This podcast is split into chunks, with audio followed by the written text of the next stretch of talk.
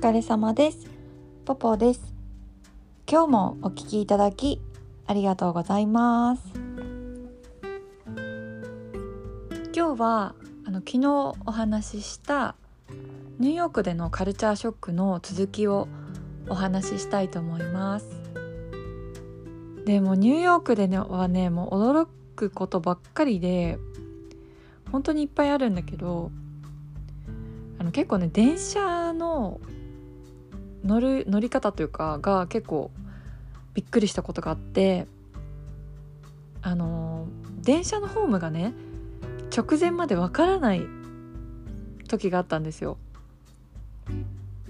で、まあ、ニューヨークからあの長距離の電車に乗った時なんだけど、まあ、長距離でもないか中距離ぐらいかなこうペンステーションってこう割とね大きい駅日本でいうと新宿駅みたいな感じかな。多分グランドセントラルが東京駅みたいな感じだからペンステーションは新宿みたいな感じだと思うんだけど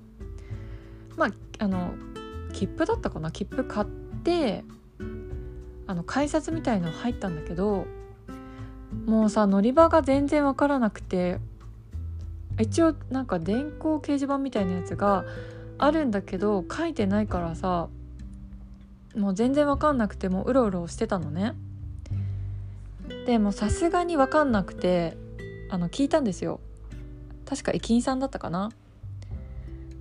でこうまだ決まってないから掲示板の下で待てって言われてで、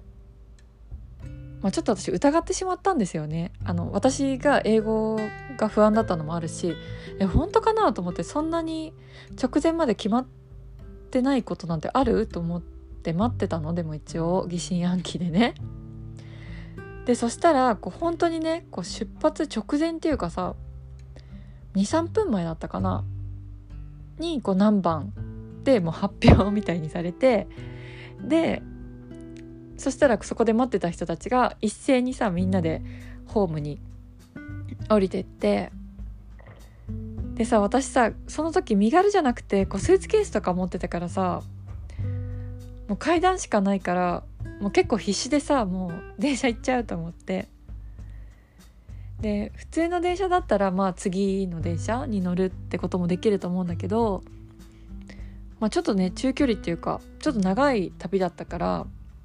それがね結構ねカルチャーショックでしたね。えなんでわかんないの？っていう。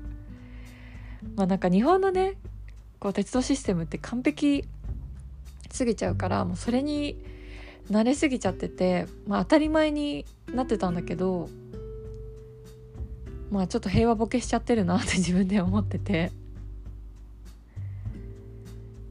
であとさ、えーと、カルチャーショックもう一つ目はなんかさこうナンパとかじゃなくてさこう自然に話しかけてくれるみたいな。まあ嬉しい文化の違いっていうのかな？なんか結構喋りかけてくれるからそれがすごい嬉しくて。で私一人旅だから特にホッとしますね。でさ日本でこう話しかけてくる人って大体ナンパか、まあ、セールスか宗教の勧誘とかあと飲食店の呼び込みとかじゃない。けどもうニューヨークではもう自然に話しかけてくれるっていうかさ一番記憶にあるのはあのホールフーズでねもう夕暮れ時っていうかもう暗かったかな？なんか一人でねこう寂しくピザを食べてたんですよ。で一人旅ってすごい楽しいんだけどやっぱね食事の時がねすっごい寂しくなるの。で特にこう周りにさこう何女の子たちのグループとか家族連れとかいるとなんか結構ね気分が、まあ、自分で一人で一人旅してて何なんだけど食事の時だけは本当に寂しくなっちゃうんですよ。で一人でピザ食べてたんだけど隣にねあの黒人のすごい体が大きい男の人が座ってでそれまで別に何も話してなくて普通にお互いご飯を食べてたんだけどもう帰り際になって去り際にこう「ピザ楽しんでね」って言って一言言ってこうその男の人がさーって去っていったのね。でそれでなんかもうちょっと泣きそうになっちゃって私。本当に嬉しくて。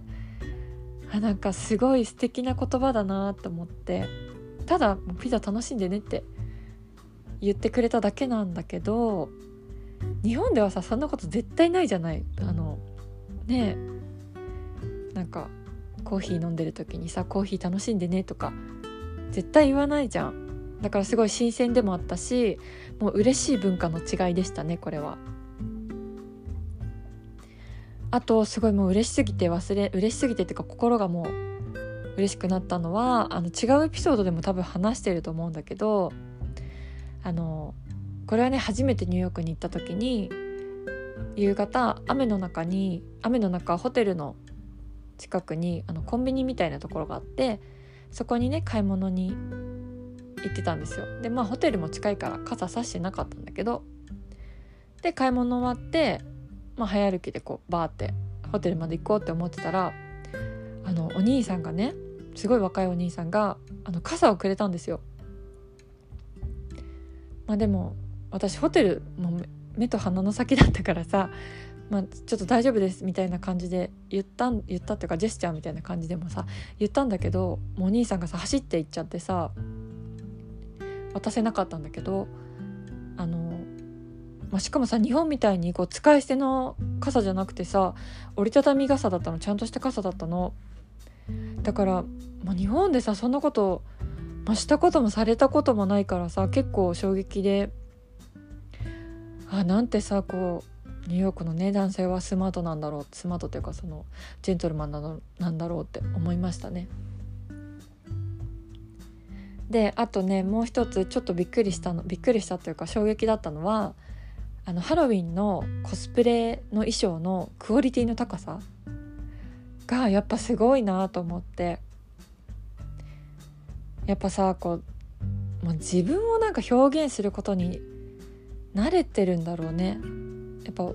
私は結構島国で育ってるからやっぱりシャイっていうかさ恥ずかしいっていうのがあるんだけどなんかハロウィン近くの時にニューヨークに行ったことがあってで全然ハロウィンではなかったんだけどなんかねムキムキのスーパーマンと、まあ、なんか私は知らないけどなんかアメコミのヒロインみたいなのがさ普通にデートしてたんよ。コスプレのねこの衣装を着て。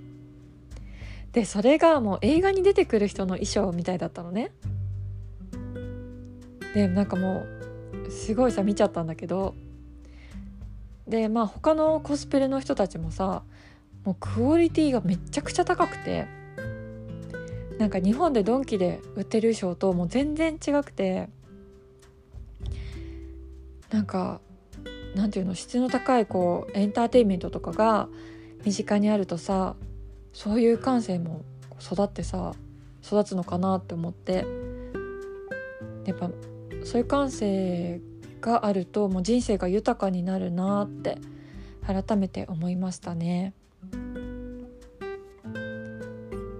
あとはねちょっと困惑した話なんだけどあのホームレスの人の自己主張がっていうかアピールがすごいすごかったですなんか私が普通に歩いてるとあの、まあ、私とね同い年ぐらいの女の人がさ話しかけてきて「あの私ね会社はクビになって家もなくて今20ドルしかないの。だからお金ちょうだい」みたいな。すごい圧の人とかあとこう座ってるただ座ってる人でもこう段ボールにねこうなぜ私がホームレスになったのかみたいなこう長いストーリーをさ手書きで書いてアピールしてる人とかなんかこういうとこでも自己主張の世界なのかと思って、まあ、最初はさちょっと寄付ね毎回してたんだけど私もさそんなに裕福ではないからさこうだんだんねちょっとキリがなくなってきてあのみんなにはねできなかったんだけどあのそういうところがね、カルチャーショックというか結構びっくりしたことですね。で、えー、と今回前回と今回がニューヨークの話だったので次回はそれ以外の国のカルチャーショックを受けたことを話したいと思います。